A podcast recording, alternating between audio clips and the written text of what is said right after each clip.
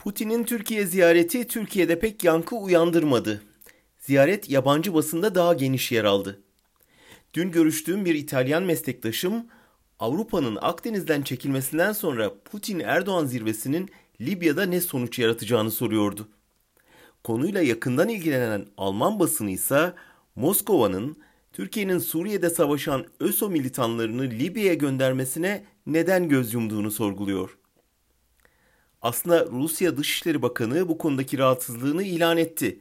Lavrov, İdlib'deki teröristleri artık Libya'da görüyoruz diyerek Türkiye'ye mesaj yolladı. Bu teşhisin bir krize yol açmayıp mesajda kalmasının nedeni ise muhtemelen Rusya'nın böylece İdlib'deki bir sorundan kısmen de kurtuluyor olması. Ama mesajlar bununla kalmadı. Putin'in Türkiye ziyaretinden önce Şam'a uğraması başlı başına önemli bir jestti.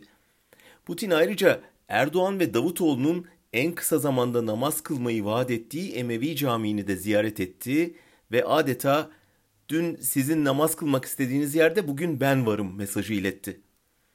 Aynı günlerde Rus donanmasına ait bir geminin moda açıklarında demirlemesi de bir başka sembolik mesajdı.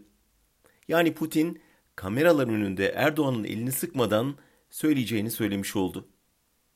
Buluşmadan çıkan sürpriz sonuç ise Rusya ve Türkiye'nin Libya'da ara buluculuk rolüne soyunması ve çatışan taraflara 12 Ocak itibarıyla çatışmayı durdurma çağrısı oldu.